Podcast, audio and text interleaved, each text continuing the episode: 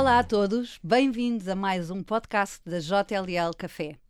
Desta vez em parceria com o Observador, onde estamos bastante bem instalados. Eu sou a Maria Empis, sou a diretora do Work Dynamics da JLL e convidei o Francisco Rocha Antunes para estar comigo aqui numa conversa sobre as macro tendências no setor imobiliário. Bem-vindo, Francisco. Uh, o Francisco é CDO da Mais Urbano e Chair da Urban Land Institute. Francisco, bem-vindo. Uh, Pode-me explicar aqui, para começar, um bocadinho do que é a Mais Urbano e o que é a ULI? Muito obrigado, Maria. É um gosto enorme estar aqui, estar aqui no café da JLL, nesta, nesta experiência radiofónica que para mim também é nova. Um, tenho muito gosto de estar aqui e explicar um bocadinho o que é que eu faço, o que é que eu tenho feito até agora e, sobretudo, muito o que tenciono fazer.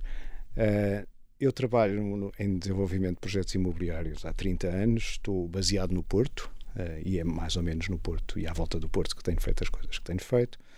E, portanto, como Chief Development Officer da, da Mais Urbano, a minha responsabilidade primária é desenvolver projetos imobiliários para os meus clientes. Uh, coisa que faço com muito gosto e de uma forma muito variada há muito tempo. Por outro lado, também um bocadinho com aquela obrigação que todos temos de não nos cingirmos à nossa empresa e dar mais alguma coisa à indústria. Já há muitos anos que sou membro do Urban Land Institute. O Urban Land Institute é uma associação não lucrativa, de partilha de conhecimentos, que tem como grande objetivo criar comunidades sustentáveis e vibrantes em todo o mundo, de forma responsável no uso do, do, do espaço urbano.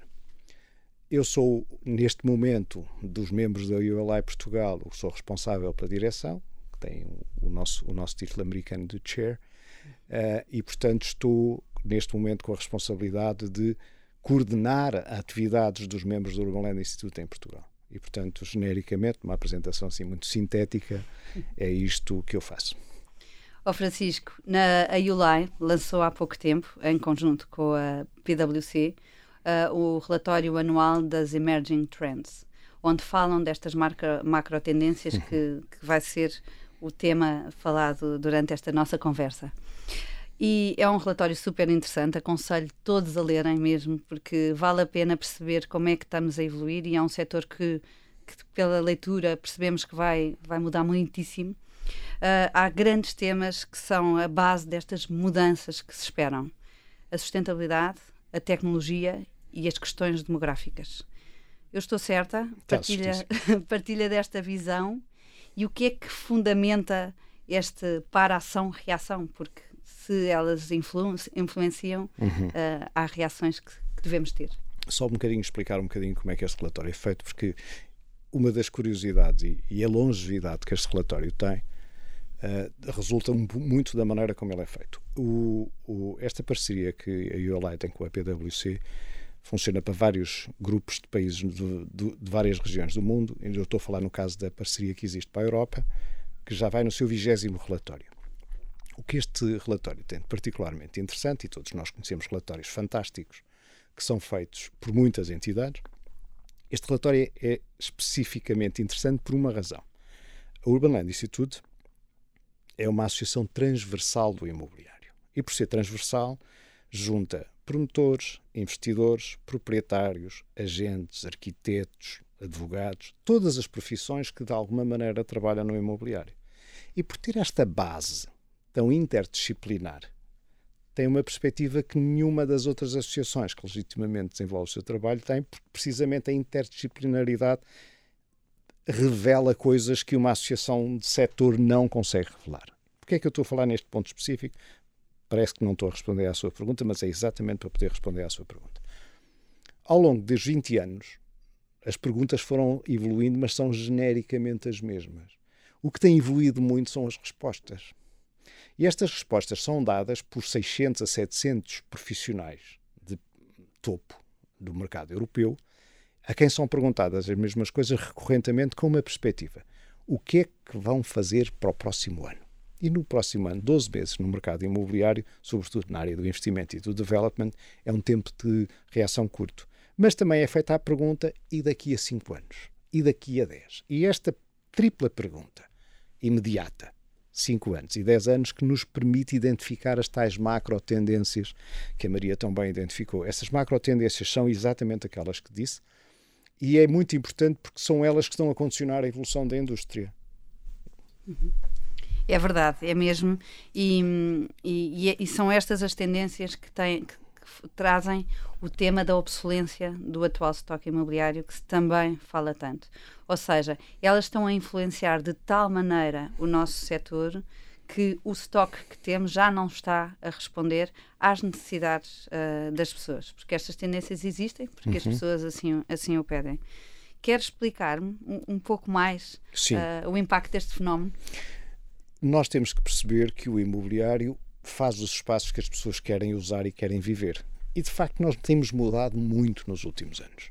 E ao mudarmos muito, há alguns princípios que nós tínhamos como adquiridos que estão a ser profundamente alterados. O mais importante, aquele que rege todas as outras mudanças, é a questão da sustentabilidade daquilo que fazemos. E de facto, o imobiliário tem uma pegada muito grande na, na, na, pegada de carbono, tem uma contribuição muito grande na pegada de carbono coletiva. E com esta pegada, nós temos que perceber que coisas que não nos importávamos ou que achávamos que eram naturais, hoje em dia não são aceitáveis. E essa alteração do que é do que são os valores da comunidade, de quais são as prioridades e as urgências da comunidade, faz com que tenhamos que pensar muito bem no que andamos a fazer e, sobretudo, temos que arranjar maneiras novas de fazer aquilo que fazíamos até agora. E essa obsolescência vem daí. Nós hoje não podemos aceitar que os, espaços, os escritórios, as casas, sejam uns enormes consumidores de energia só porque não houve o cuidado de quando se desenhou e quando se projetou esses espaços pensar na, na poupança de energia que que com algumas pequenas coisas se poderiam conseguir. Porque a energia era uma coisa aparentemente ilimitada. Nós percebemos que essa, essa ideia da, da energia ilimitada não só não existe, como tem uma consequência terrível no ambiente. E, portanto, há aqui um conjunto de valores, há aqui um conjunto que a comunidade, que a, que a sociedade coletivamente alterou, que faz com que, de repente, a maneira como fazíamos e como usávamos os espaços já não seja mais a mais correta de acordo com aquilo que nós próprios achamos que deve ser uma utilização dos espaços. É verdade, e, e, esse tema, então, na leitura deste relatório, que é, é muito. Há um, há um capítulo específico para a sustentabilidade, uhum. mas não é o que mais fala de sustentabilidade, porque a sustentabilidade é transversal a todos os capítulos, a todas as abordagens, a todas as respostas uh, de, de, quem tem imobiliário, de quem gera imobiliário. Uh, realmente foi a tendência que mais ouvi, tecnologia também uh, e demografia também, e já lá vamos. Mas, mas a tecnologia que está ao, ao, nosso dispor e que hoje em dia podemos fazer quase tudo só pelo telefone, uhum. uh, traz outra questão que também é abordada neste, neste relatório, que é o sense of place ou place making. Ou seja, as pessoas já não vão aos sítios só porque têm que ir. Vão porque gostam, porque se identificam. Um, por isso, caso contrário, não vão. Mais do que os edifícios em si, o ambiente que se cria são os fatores-chave de sucesso. São. Isso é uma consequência direta dessa experiência coletiva e traumática que todos tivemos, que foi a pandemia. Nós, com a pandemia, tivemos várias coisas ao mesmo tempo. Uh, algumas das quais vamos levar muitos anos, provavelmente, a ter consciência completa e plena dos seus impactos. Mas, primeiro, nunca, nunca nenhum de nós tinha vivido tantas horas dentro das casas como vivemos durante meses e meses a fio. Isto obrigou-nos a olhar para, para as casas e para a maneira como vivemos de uma maneira completamente nova. E, portanto, percebemos que nós, com a tecnologia, como a Maria estava a falar há um bocado, que é uma das tendências fundamentais, o que é que a tecnologia mudou? A tecnologia permitiu-nos não ter que ir aos sítios para a maior parte das coisas, para muito mais coisas do que nós estávamos a pensar que precisíamos utilizar a tecnologia. Portanto, se nós não precisamos de ir às coisas, aos sítios para fazer o que queremos fazer, então a questão coloca-se com toda a pertinência. Só vamos se valer a pena, só vamos se gostarmos do que estamos a fazer. Portanto, o placemaking é uma resposta a tentar cativar as pessoas para frequentarem, sobretudo para repetirem a frequência dos sítios. E, portanto, a tecnologia é, o, é, é aquilo que nos permite prescindir de ir aos sítios para fazer as coisas que estávamos habituados a fazer. E, portanto, agora só vamos se gostarmos, só vamos nos sentirmos bem, se achamos que vale a pena, porque há uma alternativa, que é fazer isso sem ter que ir lá. Ora bem. Uh, e isso no mundo, no mundo dos escritórios vê-se claramente. Uh, por, por várias questões, as pessoas têm esta flexibilidade atual uh, e por várias questões ponderam entre ficar em casa e ir ao escritório. E, e se não for esta sensação de eu vou a um sítio disruptivo, eu vou porque sociabilizo com as outras pessoas num ambiente bom, uh, as pessoas têm uma tendência para ficar em casa. Nesta perspectiva, o que é que vai acontecer aos escritórios no futuro? Eu acho que os escritórios vão ser cada vez mais espaços coletivos de criação e de partilha. E, portanto, nesse sentido, esta tal placemaking de que falamos, que é fundamental nos escritórios também, vão-nos obrigar a repensar o que é que fazemos quando estamos juntos. Não são só os espaços que precisam de mudar. Nós, com a pandemia, aprendemos, todos tivemos essa sensação de que se estivermos isolados, ligados pela tecnologia, se calhar temos uma produtividade diferente, quando temos outra capacidade de foco e de concentração. E, portanto, claramente, os espaços de escritórios não são os espaços ideais para nós fazermos, digamos, o foco e a concentração que precisamos para atingir níveis elevados de resultado num raciocínio qualquer. O que nós precisamos é ao contrário, nós precisamos de ter um espaço em que aumenta a probabilidade de nos encontrarmos e de discutirmos ideias num ambiente mais confortável e não apenas num intervalo do que estamos a fazer. E esta mudança de dar prioridade ao conjunto, à criação conjunta, à discussão, que obviamente obriga a redesenhar o espaço. O espaço já não é o espaço em que cada um está num sítio que não quer ser incomodado, porque tem que se concentrar a trabalhar como antigamente se dizia. E o que nós estamos a fazer em conjunto é discutir aquilo que só cara a cara, em conjunto, conseguimos discutir. Então, isto obviamente significa que o espaço tem que ser redesenhado para essa atividade e não para a outra, que era aquela que já podemos fazer sossegadamente em casa, se calhar às vezes até melhor. Portanto, é essa mudança que eu acho que está a acontecer. E, e o que se vê, principalmente lá fora, nos, nos, países mais maduros, é que os, a ocupação de escritórios está muito, muito reduzida. Uhum. Há escritórios que estão ocupados a no máximo 20%. Uh, ah, porque, as, porque as pessoas não ainda não os escritórios ainda não estão preparados para essas mudanças que já aconteceram no, no mindset das pessoas Uh, e porque depois, nesses mercados maduros, há outros fatores como o commuting, que é o tempo que as pessoas demoram uh, de casa, trabalho, trabalho, casa, que também uh, acaba por, por ter uma relevância nesse, nesse papel. os escritórios não vão desaparecer. Eu acho que os escritórios não vão desaparecer, mas não vão ser precisos na da medida em que eram. Uh, aquilo que, que, a Maria está a dizer da, da, da, taxa de desocupação é uma coisa absolutamente generalizada isto vai, vai, vai obrigar-nos a ter outra flexibilidade na partilha de espaço entre várias empresas.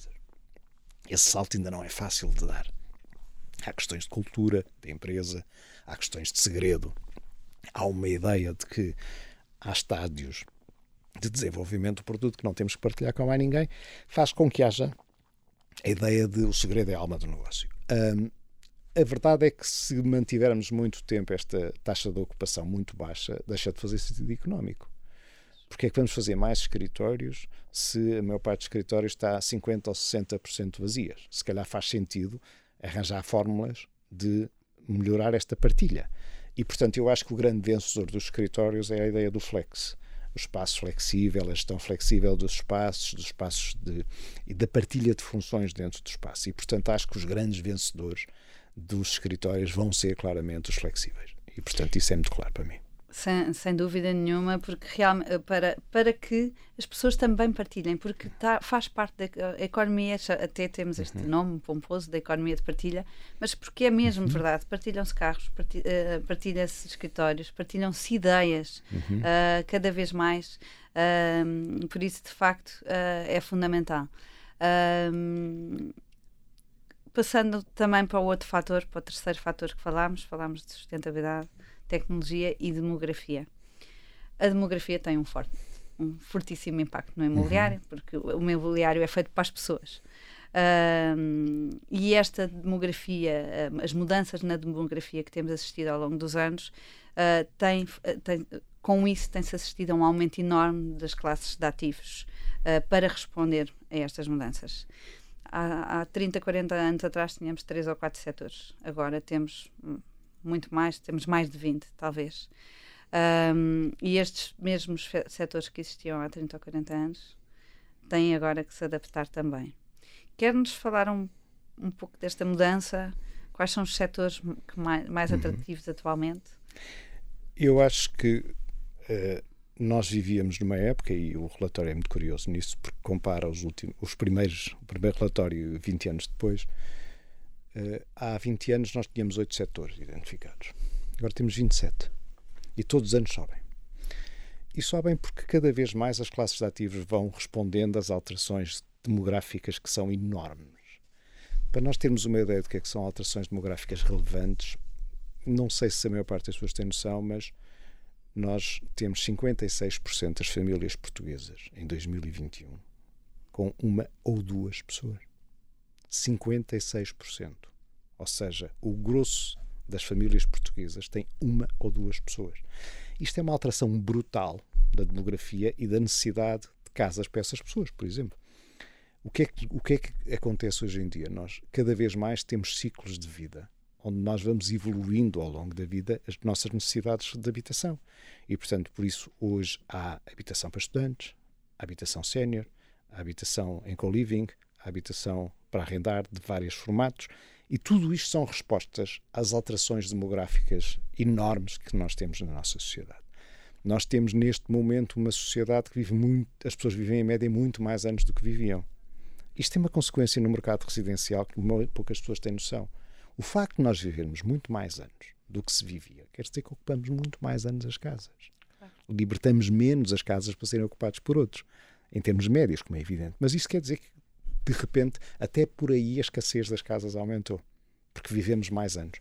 E, portanto, esta classe de ativos nova, essas classes todas de ativos que aparecem, são uma resposta cada vez mais adaptada a cada estilo de vida, a cada, a cada etapa da vida, se quisermos, uh, que cada vez mais tem produtos ajustados a essa classe específica. Mas é, é, verdade, e de facto a classe de ativos residencial, que antigamente era uma, Sim. e que agora é uma panóplia delas, é um exemplo, mas muitas outras classes de ativos têm surgido umas mais conjunturais, uhum. e, e, falo da, do topo da tabela das preferências dos investidores atualmente, que é, que é ligada às energias. Infraestruturas de energia. Infraestruturas energéticas, de, de energia, uh, mas também os data centers. Uh, Ciências da vida. Ciências é a segunda vida, categoria neste educação, momento. hospitais. Sim, um, sim. Tantas, tantas outras que hoje em dia tá, estão no topo das prioridades uh, dos investidores, até self-storage está no, topo. Quem cai cá para baixo são os setores comerciais tradicionais. Claro, os centros Retail. comerciais, sim. os escritórios suburbanos, tudo isso, em termos europeus, são os setores que estão, digamos, no, na parte de baixo da tabela em termos de atração e em termos de capacidade de atração de investimento e de vontade de fazer development nesses segmentos. Esta, esta, pulverização de setores tem muito a ver com aquilo que a Maria estava a dizer de, de, das alterações da demografia e também tem a ver com as alterações causadas pelos, pelas alterações do, do, da maneira como nós vivemos. É? Estes setores que nós agora estamos a falar eram setores que tradicionalmente captavam o grosso do investimento. Os investidores institucionais em toda a Europa investiam sistematicamente em hotéis, em centros comerciais e em escritórios. E de repente, com a pandemia, parte destes setores, se não todos, ficaram muito em questão. Será que faz sentido continuar a investir em escritórios? Ainda agora tivemos a discutir isso. Que escritórios são estes? Os hotéis, será, durante dois anos não houve turismo e, portanto, criou-se aqui uma surpresa no, no comportamento dos hotéis. Os centros comerciais têm uma enorme dificuldade, pelo menos na Europa, em, em, em existirem mais novos centros comerciais. As pessoas, entretanto, têm o online e têm um, um consumo de experiência completamente diferente e, portanto, um, criaram-se aqui alternativas que não existiam, que fazem com que esses setores que tinham, digamos, o monopólio quase de todo o investimento institucional, hoje em dia não sejam tão atrativos. É a velha concorrência entre, entre, entre diferentes níveis de risco e níveis de gestão. E, e eu estou de acordo consigo quando diz que há coisas que são um bocadinho conjunturais, não é? Esta coisa de, das infraestruturas de energia serem o setor número um, significa que, conjunturalmente, houve aqui uma, há uma transição a decorrer que é muito forte de adaptação de sistemas de energia, de coisas que, que, sejam de energia sustentáveis, que exigem um grande esforço de investimento numa fase de transição e que atraem, pelo, digamos, pelo rendimento que têm. São, são classes de ativos muito interessantes. Mas estou de acordo com a Maria, isto é provavelmente mais conjuntural do que de longo prazo. O que eu acho que é de longo prazo são as tendências de especialização nos ciclos de vida nos residenciais, especialização no tipo de utilização dos espaços, ou seja, os escritórios flex é um escritórios que neste momento têm muito mais capacidade de investimento que os escritórios suburbanos convencionais, mas isto na Europa. Em Portugal não estamos ainda bem assim. Portugal uh, sempre foi um, um bocadinho diferente, também pela sua dimensão uh, e características que, que, que nos definem. Uh, principalmente essas diferenças face aos mercados mais maduros, como os Estados Unidos, de UK, de, até mesmo de França. Nós realizámos um inquérito há pouco tempo, agora no princípio do ano, uh, mais de 200 investidores uh, que estão presentes no nosso país e os setores clássicos, cá em Portugal, ainda são aqueles que mais atraem investimento. Os alternativos, onde estão todos os, os alternativos de residencial, os data centers, os uh, life science uh, e por aí fora, ainda o que se sentiu foi vontade, mas com um caminho enorme para percorrer. Uhum. Como é que vê a colagem das macro tendências com o nosso mercado? Primeiro, acho que tem a ver com uma decalagem natural que existe, sempre existiu entre a economia portuguesa e o resto da economia europeia, ou seja, nós somos muito curiosos em, nível de experimentação de consumo de produtos a nível individual, mas depois somos muitíssimo conservadores na, na parte do investimento e, digamos, nesta percepção de risco da novidade. Uh, o, o, o, mercado imobiliário é, por definição, um mercado conservador. E a razão porque ele é conservador é porque tem que alinhar, digamos, uma espécie de mínimo múltiplo comum do risco de uma data de gente diferente e, portanto, é naturalmente conservador. E isso é particularmente verdade em Portugal porque nós temos uma mobilidade quer nos formatos, quer nas pessoas, quer nas empresas, ainda muito baixa quando comparada com a média europeia. Para não falar com a média americana, isso então é muito mais. Somos completamente rígidos. E, portanto, estes novos formatos que têm um enorme potencial, que têm uma enorme capacidade de atração de investimento, em Portugal tem muita dificuldade, nós somos muito rígidos na formulação das regras, na insegurança jurídica, temos alguma aversão quase generalizada à inovação de coisas que não sabemos exatamente como é que funcionam e, portanto, um bocadinho somos muito defensivos nisso. Isso prejudica-nos porque não temos a capacidade de criar soluções que já estão testadas noutros sítios podiam perfeitamente ser utilizadas cá. Por exemplo, o exemplo do Build to Rent que vem este fim de semana num jornal, que é muito claro. Em Espanha, aqui ao lado, nós temos 25 mil casas em Build to Rent prontas a chegar ao mercado nos próximos dois anos. Em Portugal não temos nenhuma. E tanta e não, falta fazem. E fazem imensa falta, mas não temos nenhuma porque vamos ter, temos uma daquelas discussões do sexo dos anjos de que ninguém sabe muito bem se isto é residencial, se são serviços de alojamento, como é que é, como é que se faz, como é que se tributa, como é que se licencia. E ainda perdemos anos neste, nestas discussões quando não temos a, a, uma coisa muito simples que fazemos muito bem noutras áreas, mas que aqui não somos capazes de fazer, que é o que é que funciona noutros sítios fazemos igual cá e damos o benefício da dúvida para ver se funciona. Nós somos muito exagerados, digamos, na precaução e faz com que sejamos muito conservadores na inovação. E esse é o nosso problema em termos de inovação na, na, no imobiliário. Só que isso não vai poder continuar assim. Pois. Sem, sem correr risco, não se inova, não se avança, não se muda uh, as coisas e realmente isso é, um, é uma das características de quem nos governa, o conservadorismo, o medo de errar porque vai ser julgada em praça pública e tem tido bastante impacto e nós temos sentido isso na pele. Uhum. Licenciamentos prolongadíssimos, porque a própria lei se, se, se canibaliza a ela própria. Um, e, e, com esse repto lança aqui a questão da falta de habitação. É um tema que há muito sabemos que existe. Uh, agora é mais premente que nunca. Também é um tema global, mas não tão grave a nível global como está a acontecer em Portugal, porque realmente está, está, está, está visível. Uh, como é que acha que se resolve este tema tão impactante para os portugueses? Quais são as principais soluções que vê para que finalmente consigamos responder às uhum. necessidades dos portugueses? Primeiro, uma coisa muito fácil que qualquer pessoa consciente e que tenha noção do país em que vive percebe que o problema da falta de habitação é um problema gravíssimo. Quando eu digo gravíssimo, é um problema que extravasa há muito o âmbito do mercado imobiliário. É uma coisa que impacta na competitividade do país, no equilíbrio social, na desigualdade de acesso à habitação. Tudo isso é muito sério e muito grave. E pura e simplesmente foi esquecido até agora. Portanto, há uma coisa que eu estou de acordo, quanto à urgência de encararmos o problema de fé. Agora, não é com a maneira como temos vindo a construir casas e com a maneira como regulamos o espaço e os terrenos para fazermos casas que nós vamos conseguir resolver este problema. Nem pouco mais ou menos. Nós temos que ter a noção que temos um problema de gerações. A geração que neste momento está a decidir estas coisas tem casa. E há uma geração abaixo que não tem acesso à casa que não percebe a nossa conversa. Acha que nós, não, nós vivemos no mundo da lua. E a verdade é que nós temos uma urgência e não estamos a criar condições para ultrapassar essa urgência da maneira que deve ser ultrapassada. Isto resolve-se. Resolve-se e o, o relatório tem três ou quatro exemplos muito bons sobre isso. Por exemplo, dos cinco setores residenciais que estão no top 10 dos setores do, do relatório este ano, nós só temos um. Os outros quatro não existem. E não existem porque nós não queremos que existam. Vou dar um exemplo da habitação social. A habitação social existe em todos os mercados europeus como um produto de investimento privado. O que o Estado faz, o Estado define quais são os mínimos que têm que existir para que aquela habitação seja criada, seja fornecida. E, em contrapartida, o Estado garante o rendimento e a gestão desse espaço aos privados. E funciona quase como se fosse uma obrigação. E há milhares de fogos por essa Europa inteira, feitos com dinheiro privado. Dinheiro que o Estado português, evidentemente, não tem para fazer, mas que se puder garantir, consegue criar um setor todo novo, que é o setor da habitação social.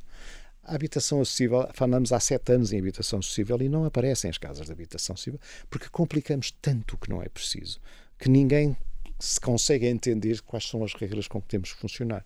E o Build to Rent, que é aquele exemplo que eu dei há um bocadinho de Espanha, é um, é um caso típico de uma coisa que poderia gerar milhares de fogos para arrendamento acessível para a maior parte das cidades portuguesas, Bastava que nós fizéssemos um quadro específico, estável, para que as pessoas que investem o dinheiro que vão investir saibam que durante o período de investimento, que podem ser 30 anos, para aquele investimento as regras não vão alterar. Nós temos exemplos disso em Portugal. A, a Auto Europa funciona assim, as fábricas do IKEA funcionam assim. Qualquer investimento estratégico estrangeiro é objeto de um contrato fiscal com o Estado português. Portanto, nós podíamos criar um contrato fiscal para habitação para arrendamento com o mínimo de escala e garantir que as pessoas que investissem naquele, naquele, naquele tipo de habitação, que é tão, tão necessária para as cidades portuguesas e para as pessoas, para as novas gerações, durante aquele tempo de vida que as regras não mudavam. Podia mudar tudo o resto, mas aquele, em relação, como não mudam para a Alta Europa, como não mudam para o IKEA, como não mudam para muitas outras outros investimentos estratégicos. Se é como é estratégico termos mais habitação, depende do governo criar as condições, porque o investimento no momento em que isso em que essas condições forem criadas, vai acontecer aqui o que aconteceu no resto da Europa toda. Aparecem dezenas de milhares de casas em 3 ou 4 ou 5 anos. É essa a resposta que temos que dar. E porque o que nós temos assistido, e estamos do lado de, dos agentes que, que, são procurados pelos investidores, há, um, há, há, capital a querer entrar em Portugal, desenvolver estas casas para estas sim, pessoas, sim. Uh, só que realmente ainda não, o, o, o, nosso Estado ainda não lhes criou as condições de, de execuabilidade. Nós temos todos que na indústria, nós no imobiliário temos que pensar que vamos ter que nos recriar todos. Nós não vamos poder continuar a fazer aquilo que fizemos até agora. E, portanto, quem quiser continuar a estar nesta indústria de forma ativa tem que perceber a enorme mudança que o setor vai ter que ter. Vão aparecer novos formatos, vão aparecer formas antigas redesenhadas. Nós próprios vamos apresentar dentro de pouco tempo um, forma, um formato que parece um formato antigo e que para nós é uma solução nova, mas tudo isso significa que nós temos que ser capazes de olhar de frente para a falta de habitação, para a venda, para arrendamento, para as várias soluções que são precisas. Cria-se o quadro de investimento estável e transparente que ele aparece. Não tem dúvida nenhuma. O Francisco, esse, é, é, esse quadro, nesse quadro deve estar incluídas questões de licenciamento e questões até de ordenamento, porque uhum. o que nós vemos é que os PDMs são muito rígidos uh, e são feitos por um longo período de tempo e, e não acompanham as dinâmicas das necessidades das pessoas e do, do mercado. Ou seja, uh, eu dou um exemplo claro: uh, loteamentos que foram loteados há 20 anos, que só agora podem ser desenvolvidos, porque tudo isto demora muito tempo, tinham casas de um tamanho que já não satisfazem as necessidades das famílias de hoje. Claro. E depois, para alterar, são mais, mais não, quando, 3, quando 4 ou conseguimos 5 alterar anos. já não corresponde a esta Já é vai- entretanto. Exatamente. Essa questão é uma questão muito séria. Nós não temos a capacidade de criar licenciamento operativo como está previsto na lei, mas ninguém parece ter muita vontade de ir por aí. Mas está previsto na lei. Essas coisas são todas. Nós temos um país fantástico, está tudo previsto na lei. Depois isso, isso- conseguir executar as coisas é que é mais difícil. Nós, nós decretámos coletivamente uma coisa estranha, que era havia casas a mais em Portugal. E há muitas pessoas que definem as questões de ordenamento em Portugal que insistem que há casas a mais em Portugal. A verdade é que aparentemente existe esse paradoxo de haverem casas a mais. O problema é que a maior parte das casas que existem estão em sítios onde não há emprego e onde as pessoas não conseguem fazer a sua vida. E, portanto, todas as pessoas querem morar em centros urbanos. E é aí que faltam as casas. Há casas em sítios que são seguramente estimáveis, mas não têm uma economia que seja suficientemente atraente para as pessoas quererem viver lá. E, portanto, todo este processo é um processo que vai exigir uma grande reflexão e uma grande alteração. Agora, há uma questão que é muito importante. Nós não podemos continuar a reduzir o solo urbano e esperar que ele fique mais barato e mais acessível. E nós, nos últimos anos, o que temos feito é acabarmos com os terrenos urbanizáveis, restringimos os perímetros urbanos. E com isto tudo nós criamos condições objetivas para que os terrenos sejam muito mais caros do que eram, ou do que era preciso que fossem. E, portanto, a resposta a isto tem que ser uma profunda, seletiva, consciente densificação dos tecidos urbanos que existem. Isso é preciso ter a coragem de dizer que só fazendo casas nos sítios onde as pessoas querem é que elas podem ficar mais baratas. De outra maneira, não é possível. Por isso, o, fenó- o fenómeno da urbanização, apesar da pandemia ter, ter, ter questionado algumas coisas desta questão da urbanização, porque viu-se muitas pessoas a saírem de dentro para fora, mas o fenómeno da urbanização está para ficar. O fenómeno da urbanização está para ficar porque é a urbanização que nos permite ter uma vida com o tipo, com o estilo de vida que a maior parte das pessoas hoje em dia quer ter. Não é apenas a questão dos empregos, é a questão dos encontros, é a questão de conhecermos pessoas novas, sermos desafiados por, pessoa, por situações e por culturas diferentes. E tudo isso só acontece com a concentração, e a concentração é o é outro nome das cidades. É? E, portanto, nós somos muito urbanos porque temos um aspiracional coletivo muito urbano. É cíclico que aparecem reportagens de gente que foi com um grande sucesso para o campo. Acho muito bem que as pessoas que gostem do campo vivam no campo. Não é estatisticamente relevante. Claro. Essa é que é a questão. Francisco, para terminar, é- quais são deste de tudo isto que temos falado, destas macro tendências, de, daquilo que lemos no, neste relatório tão, tão interessante e com tanta informação importante, ah, desta transformação que acho que nem todos estão a ver, pelo menos a minha percepção, de, que falo com muitos agentes do mercado, o, o imobiliário está-se mesmo a, trans- a transformar. Qual a grande mensagem que gostava de passar? Eu acho que o imobiliário vai passar por uma transformação como nunca passou. A profunda transformação que aí vem e que a sociedade exige que o imobiliário faça. O imobiliário não foi capaz de fazer as casas que as pessoas precisam, mas ainda por cima faz as casas gastando recursos que já não é aceitável gastar. E nós não podemos prescindir nenhuma das coisas. Nós não podemos prescindir de arranjar mais casas para as pessoas e não podemos continuar a fazer como fazemos. Portanto, isto tem um enorme desafio à própria indústria. E o que o Emerging Trends nos traz é esse desafio faz sentido, mas vai implicar profundas alterações na maneira como construímos, na maneira como vivemos, na maneira como gerimos, na maneira como financiamos.